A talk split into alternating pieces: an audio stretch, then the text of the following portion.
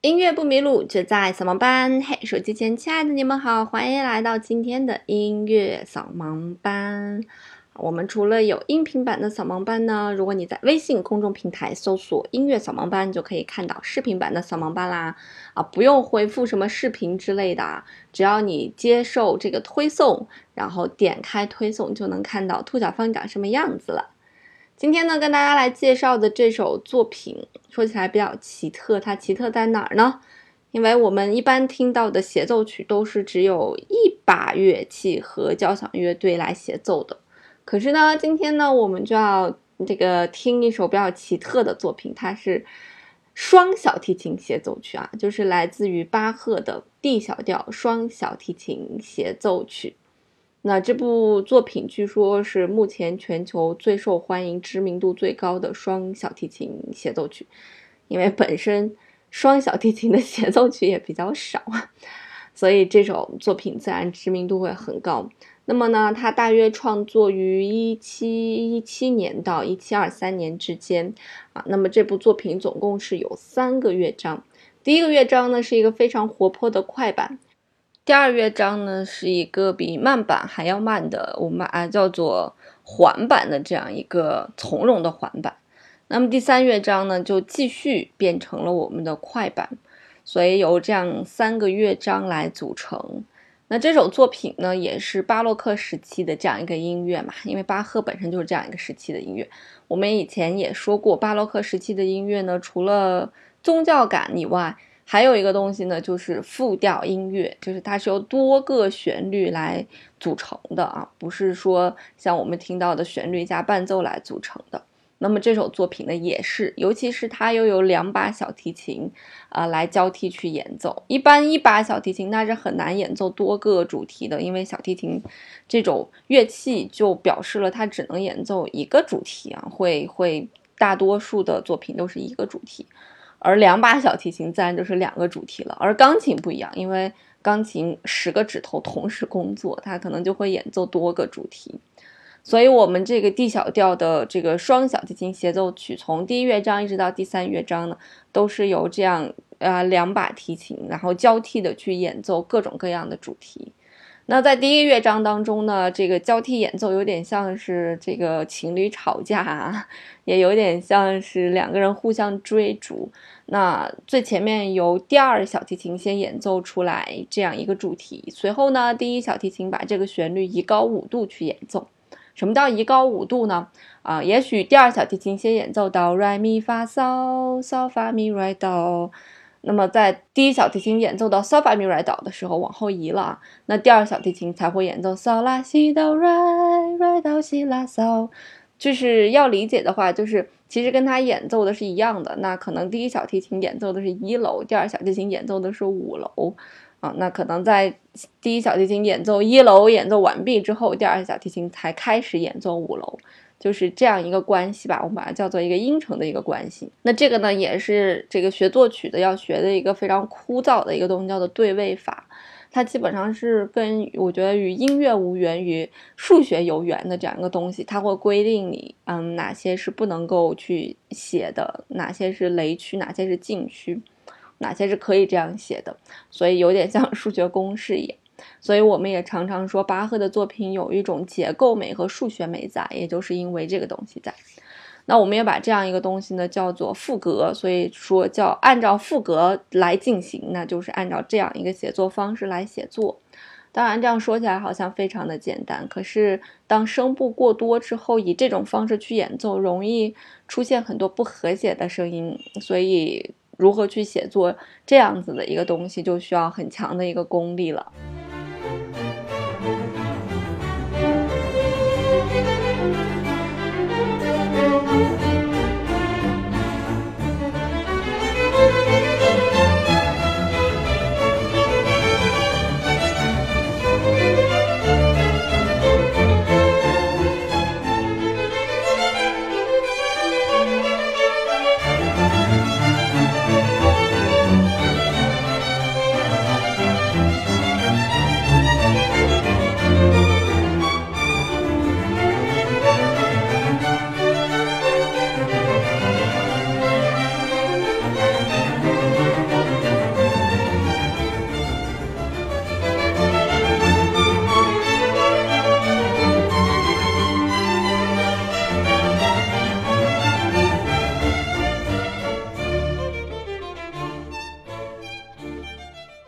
好在我们刚才听的整个的一个片段里面，我们的主题呢出现了三次之多，是不是有一点像吵架的感觉？但是听起来好像让人没有厌恶的感觉啊，尽管有点像吵架。所以呃，也有人把这种演奏叫做竞奏，就是竞赛的竞竞奏。因为其实我们说协奏曲嘛，啊，协奏曲 concerto。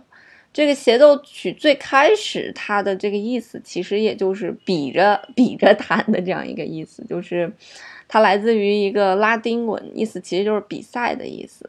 呃，所以协奏曲就有两种含义，一个就是竞赛，一个就是协作的意思。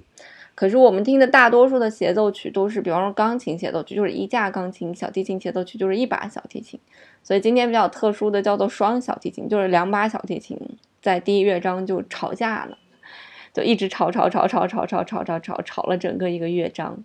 那么整个这个协奏曲的形式也是，其实是在巴洛克这个时期，意大利的一些作曲家确定了这个形式，然后创作了很多很多的这个大型的协奏曲。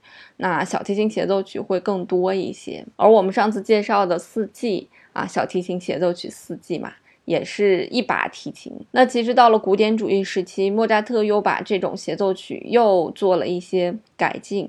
那到了浪漫主义时期呢，那更注重一些。乐器技巧的呈现也出现了一些啊炫技的作品，比方说帕格尼尼小提琴协奏曲。那在这个浪漫主义时期，它的小提琴或者独奏乐器的旋律可能会更加优美一些。那我们所说到的这个协奏曲，一般来讲都是钢琴、提琴会多一些，然后很少有一些管乐啊，比如长笛、双簧、大管这些都比较少。啊，那更少的有一些低音提琴比较少。那据说呢，还有一些打击乐器的一些协奏曲，那也会有三件或者四件这种独奏乐器的协奏曲。那这在处理起来，处理整个独奏乐器和整个乐队的关系的时候，就会更加更加困难一些。好啦，那下面呢，让我们来简单的听一听第二乐章哈。整个第二乐章要比第一乐章柔和很多，因为它本身也是一个慢板乐章嘛。应该算是一个广版乐章了，就比慢版还要慢的一个乐章。那它的主题呢，也是由第二独奏小提琴来奏出，然后两小节后呢，由第一小提琴在它的五度以上继续出现啊，副歌形式出现，就跟我们第一乐章是一样的。所以这个乐章就不像是吵架了，有点像是情侣之间的对话了。让我们一起来感受一下吧。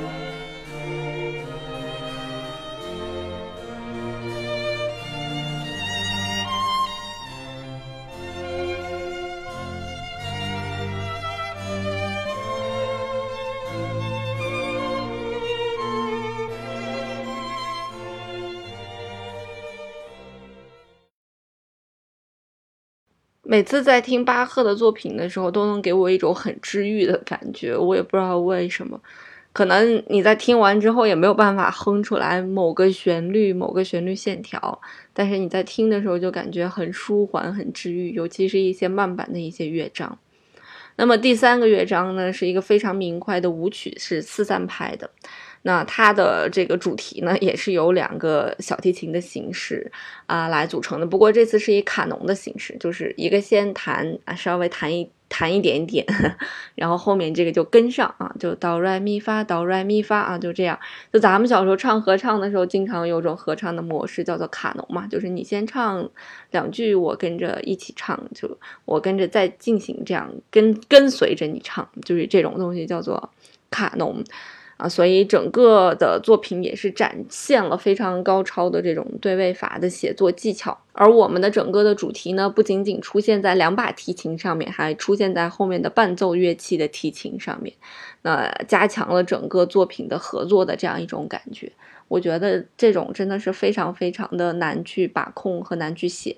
我觉得写不好了，真的就是，就感觉来到了这个菜市场的感觉。但是如果写得好，就是巴赫；如果写不好，就是菜市场。所以，我觉得在所有的作品当中，最难写的一种就应该是这种，嗯，带着提琴，然后后面的伴奏又是弦乐的这样一种作曲方式了。因为本身小提琴如果写不好，再演奏不好，那种尖锐的声音，真的就感觉到了菜市场一样，就有一群大妈叽叽喳喳的在砍价。好了，那这就是今天为大家介绍的巴赫的这首 D 小调的双小提琴协奏曲啊。那这个题目呢，D 小调表示的是他整个作品从头到尾的一个调性。呃，不过这首作品这个第一乐章和第三乐章都是 D 小调，而它的第二乐章是它的关系大调 F 大调来组成的。如果你感兴趣的话呢，欢迎你把整个三部分全部都听完啊，静静的从第一乐章放到第三乐章，大概二十分钟左右吧。会给你一种非常治愈的感觉。好啦，那音乐不迷路就在扫盲班，我们下次节目再见喽。